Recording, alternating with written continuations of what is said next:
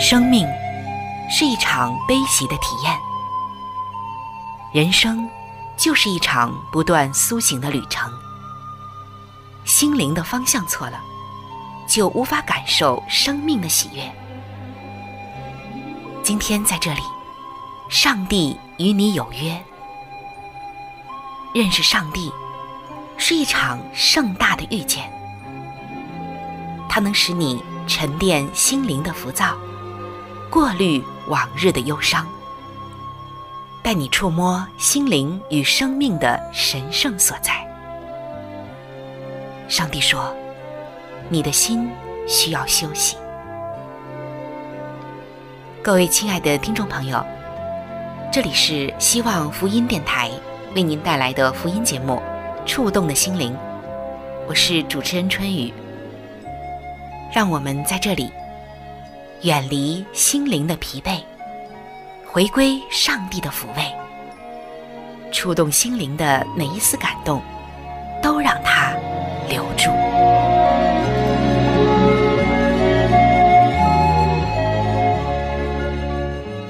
各位亲爱的弟兄姐妹，大家好，欢迎您走进触动的心灵，我是你的好朋友春雨。在我们的周围，你会看到很多的人。无论是和你关系亲近的亲朋好友，还是和你关系一般的一些熟人、同事，或者是一些同学们，也可能是你仅仅是一面之交的一些人。但是放眼来看，我们周围的人啊，你会发现，有些人对上帝的国度或者是人类社会都有巨大的贡献，那有些人呢，却忙碌了一辈子，没什么成就。甚至有些人的存在成为了别人的重担。有些人总是会来想，这是什么因素造成这么明显的差异呢？是外在的环境顺利或者不顺利吗？是机会的多少吗？还是时代趋势的风向吗？还是说是我们内在的智商高低呢？是个人天赋差异，或者是面对？人生挑战的态度呢？这个话题啊，可以说够社会学家和行为科学家们去辩论半辈子了。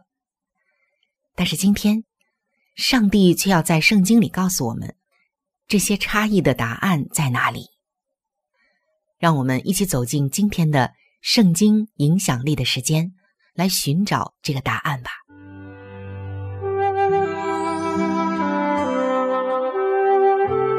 这个世界上最大的力量叫做影响力。影响力中，哪一种影响力的力量又是最大的呢？答案就是圣经。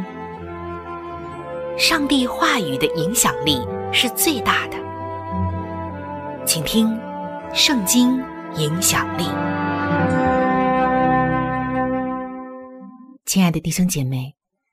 在圣经当中有一节经文，是我特别喜欢，也经常会去思考的，那就是记载在《圣经真言书》四章的二十三节：“你要保守你心，胜过保守一切，因为一生的果效是由心发出。”好的，这就回到我们刚刚所说的，放眼我们周围的人，为什么有些人对上帝的国度？还有人类社会都有巨大的贡献。有些人忙碌了一生，却没有什么成就，甚至成为别人的重担呢。我们列举了很多因素。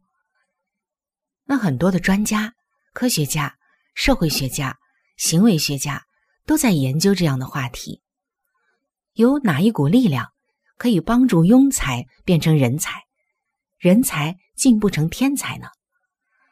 又有哪一种方法可以给你力量去克服逆境，给你敏锐度抓住机会，给你提升智商的催化剂，给你发挥你天赋的加法，甚至是乘法的果效呢？其实，圣经已经给了我们答案，那就是人生态度。积极进取的人生态度，也就是你的心。你有怎样的心，就会有怎样的一个行为，还有态度。遭遇到逆境，有人去买拐杖，有人展翅上腾；考试成绩不好了，有人自暴自弃，有人会想尽办法改善成绩。在公司里不被器重，有人怨天尤人，可有的人更加上进。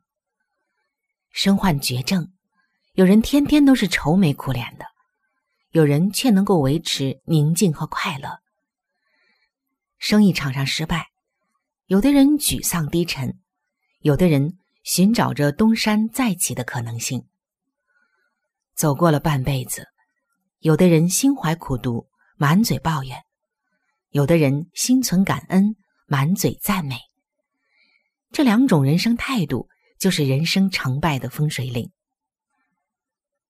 人生的态度源自于哪里呢？源自于我们的心。态度是一种对人生处境的反应，是由内而外的。既然是由内而外的反应，每个人就应该为自己选择的态度负责任。消极被动的人，让艰难的环境影响到内在情绪，诱发消极思想，产生放弃努力的行为，决定了自己的人生命运。积极主动的人持定信仰道德的原则，面对环境的挑战，保持乐观情绪，诱发积极思想，产生坚持努力的行为，创造了自己的前途。因此可以说，决定人生成败的不是外在环境，而是内在的态度。当我们打开圣经，就会发现，圣经上的伟人。都持守住了积极主动的态度。比如像约瑟，虽然被十个哥哥所出卖，竟然能够选择饶恕，不让过去的悲惨记忆来影响人生的前途。还有像摩西，他在面临埃及王座或向上帝的百姓认同时，竟然能够选择信仰和属天的价值观。从而奠立了以色列民族的前途根基。那么，我们来看这两种反应：仇恨或饶恕，个人利益或信仰价值，退缩放弃或勇敢面对挑战。这两种不同的态度，才是决定人生成败的关键因素。过去的基督教神学很少从积极主动的角度。来认识圣经真理的美善。今天，让我们一起来想一想，人和人的差异究竟在哪儿？一起来看一看圣经所教导的积极主动的态度，如何能够造福你的一生。相信我们以上的分享已经给了我们人与人之间差异的答案了。为什么有人碌碌无为？为什么有人贡献很多？原来，正像人们所说的，态度决定高度。圣经的影响力不是对一个人，而是所有人。它的影响力也不是只影响你某一个阶段，而是你的一生。今天的你在哪样的一种人生态度里呢？别忘了，圣经告诉我们的：你要保守你的心，胜过保守一切。因为一生的果效是由心发出。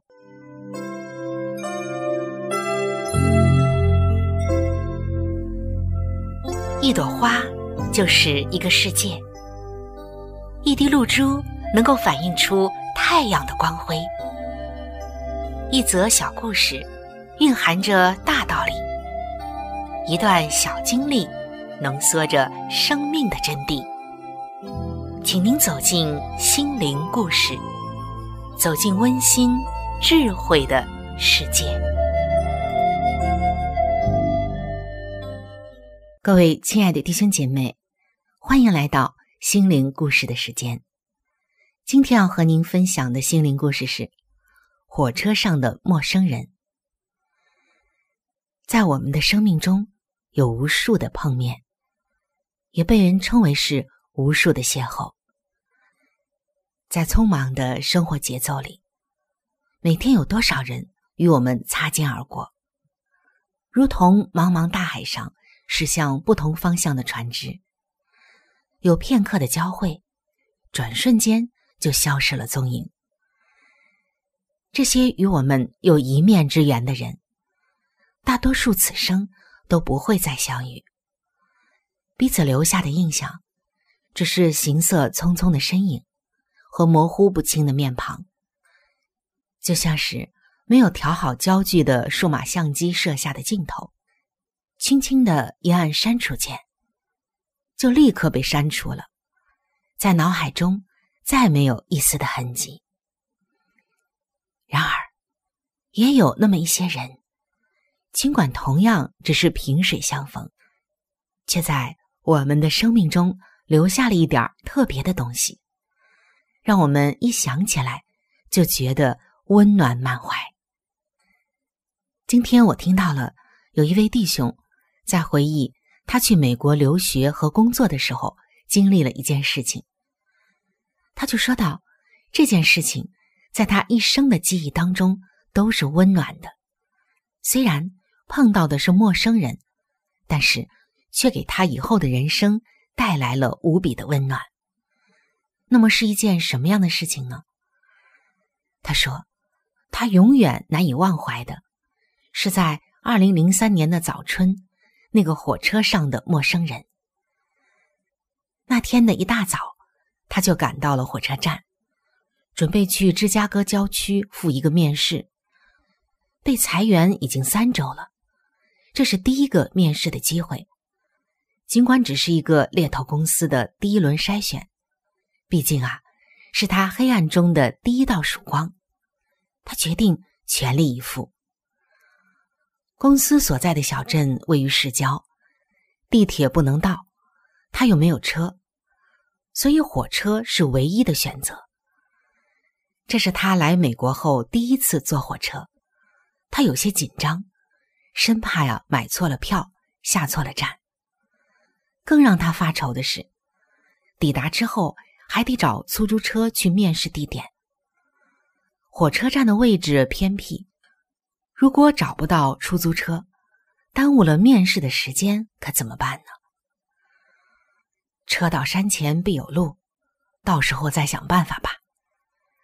他这么想着，就买了票。大约离开车的时间还有十多分钟，他在候车室里踱着步子。借意暖一暖冻得有点麻木的双脚。这个冬天可真冷。只见一个中年的美国女子急急的奔过来，问他火车走了没有。他告诉这名女子还有十分钟。于是这个女子放心的去买了车票。上车的时候，他们很自然的坐在了一起。火车向着郊外驶去。车窗外，铅灰色的天空下，飞速褪去的是白雪覆盖的田野，光秃秃的灰褐色树林，孤单单的水泥电线杆，间或有几栋铁灰色的木屋。芝加城的冬日景象，似乎啊也是单调的，在这里。旅途是孤单的，是寂寞的。他和他的这位友伴。有一搭没一搭的聊起天来。这个人告诉他，自己和先生从奥瑞根来此面试。今天一大早，先生去公司，他趁着这样的机会来看看能否找到合适的地点买房子。那这位弟兄就告诉他：“我也是来面试的，三个星期前刚刚丢了工作，如今市场低迷。”面试的机会很少。这个女子深有同感，说在奥瑞根有大批的人失业，情况很是萧条。他们两个就相对遗憾并叹息。火车这个地方，似乎是一个很容易让人心打开心扉、与人倾谈的地方。这位弟兄说：“我对自己的遭遇侃侃而谈。”并没有怨言，也不觉得沮丧尴尬。但是我注意到，在五六排的座位之外，有一个身着黑夹克衫的中年男士独自的坐着，静静凝望着车窗外灰蒙蒙的冬日天空，似乎沉浸在自己的发呆和思考中。我希望我们的谈话没有打扰到他。火车到了一个小站，女士起身下车，友好的握手道别。火车再度开动。这位弟兄接着告诉我们，当时邻座的一个印度女子，因为听到我们的谈话，也侧身和我攀谈起来。我随口提到，担心在车站找不到出租车，他爽快地说。他将和我在同一站下车，他的先生会来接他，他们可以送我一程，我非常的感激。谈话很愉快的进行着，终于该下车了。我拿起皮包和手套，站起身来。正在此时，那位一直默默注视窗外的男士忽然回过头，望着我说。我为您失去工作感到遗憾，祝您面试顺利。我吃了一惊。火车在小站只停留了几分钟，我只得匆匆的说一声“谢谢您”，就下了车。但是来自这位陌生人的安慰和祝福，就好像已经录在了磁带上，在我耳边一遍又一遍的播放。我不知道，向一个全然陌生、没有交谈一语的人说一句鼓励和祝福的话，需要多大的勇气。至少，我从来没有这么做过。然而，因着这句话，那个平凡的灰蒙蒙的冬日一下子变得不一样了。简陋的小车站似乎被阳光涂了一层亮亮的油漆。印度女子和她先生开着车送我到了面试的公司。我在阳光里向他们挥手道别，一切都很明亮、很愉快、很顺利，再合适也没有了。我的焦虑、紧张、担忧似乎都消失了，而这一切都是因为那陌生人的一句话。我最终虽然没有得到那份工作。但是那次短短的旅程，却是我记忆中最难忘的一次乘火车的经历。这些陌生人所带给我的温暖，让我终身难忘。尤其是来自陌生人的那一句问候，照亮了那个小小的火车站。在那个灰色的冬日，也照亮了我生命中那一段在黑暗中摸索的日子。那个陌生的男士，在寒冷的冬日清晨乘火车，独坐一个角落，默默的沉思着。也许有他自己生活中面对的问题吧。然而，因偶尔听到了一个不相干之人的寄语，把安慰和祝福送给了我。他永远不会知道，这个问候对我有多大的意义。我对他。有多么深切的感激！自从我信上帝以来，从未如此真切的感受到上帝的爱。他在我最需要鼓励关怀的时候，差派他的天使送来问候，也温暖了我沉落到谷底的心。正如哥林多前书二章九节所说：“上帝为爱他的人所预备的，是眼睛未曾看见。”耳朵未曾听见，人心也未曾想到的。我希望有一天，也有机会去做一个传递上帝爱的天使，把这一份来自陌生人的宝贵问候和祝愿传递出去，去照亮另一个灰色的日子，去照亮另一段灰暗的生命。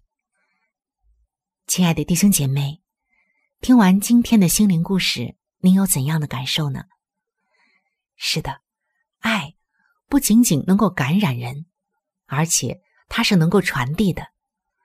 愿我们都能够将上帝的爱与温暖不断的传递下去，即使是对一个陌生人，因为一句祝福的话就能化解人心灵的寒冬。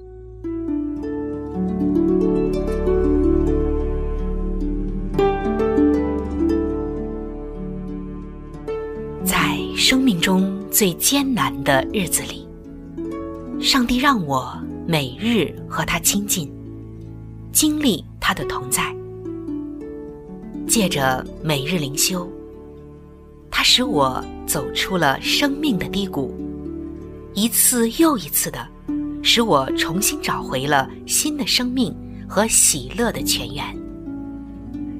上帝借着每日灵修，来证明他的同在、看顾和关怀。使我与他建立起更加亲密的关系。要想有健康的属灵光景，就需要每日与主同行。请您与我一同进入每日灵修。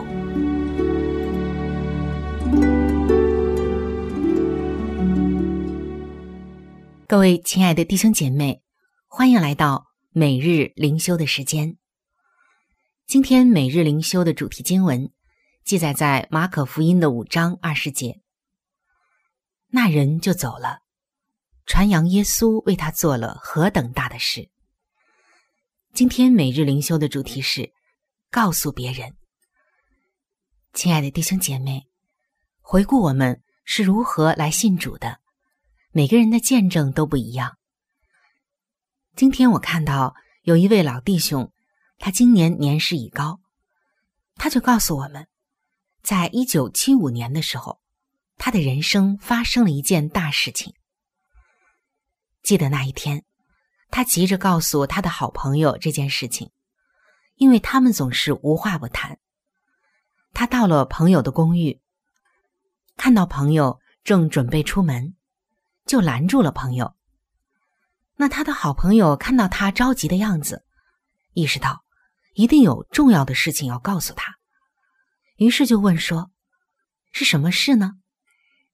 这位弟兄啊，就告诉他的好朋友说：“昨天，就在昨天，我接受耶稣成为我的救主了。”朋友看着他，长叹了一口气说：“长久以来，我也一直想要这么做。”于是朋友就请他分享事情的经过。他告诉朋友，前一天有人跟他分享福音，以及他如何邀请耶稣进入到他的生命当中。后来，他也祷告祈求耶稣的饶恕。他还记得当时他热泪盈眶的样子。于是他的朋友也不赶着出门了，反倒和他促膝长谈。讨论他们与基督的新关系。亲爱的弟兄姐妹，在圣经中，耶稣医治了一个被鬼附的人之后，就对那得医治的人说：“你回家去，到你的亲属那里，将主为你所做的是何等大的事，是怎样怜悯你，都告诉他们。”这些经文记载在马可福音的五章十九节。那人不需传讲一篇伟大的信息，他只需要分享他的亲身经历。所以，无论我们是如何经历悔改、归信救主耶稣，我们都可以像那得着医治的人一样，去传扬耶稣为他做了何等大的事。亲爱的弟兄姐妹，耶稣为你做了什么事呢？快去告诉别人吧。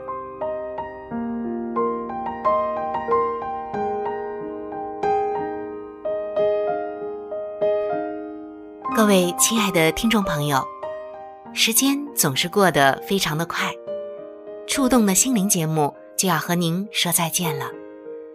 春雨渴望触动的心灵能够触摸到您心灵深处最深的需要和渴望，也非常愿意能够和您成为最最知心的朋友。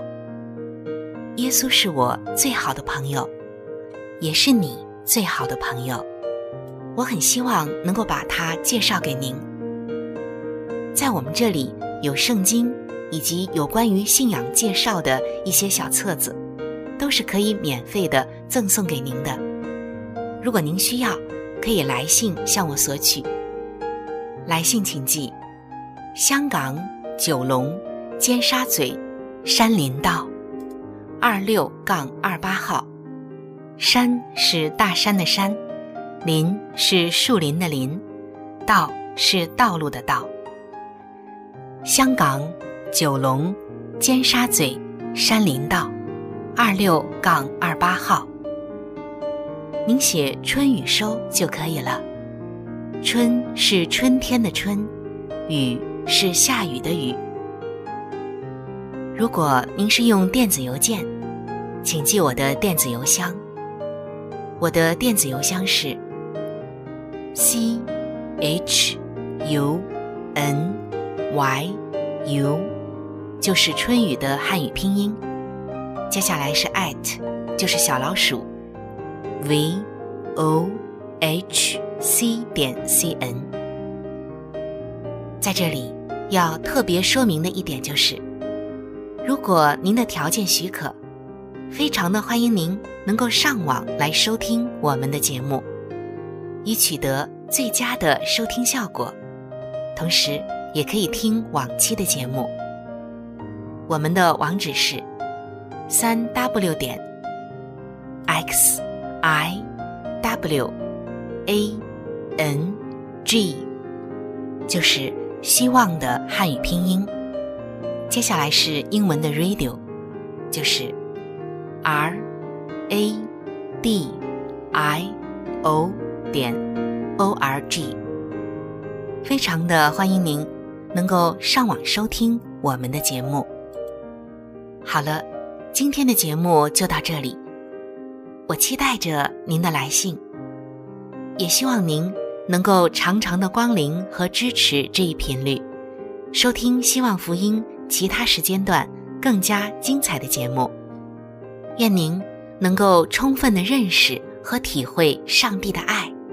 也愿上帝的爱能伴随您一生。下期节目我们再会。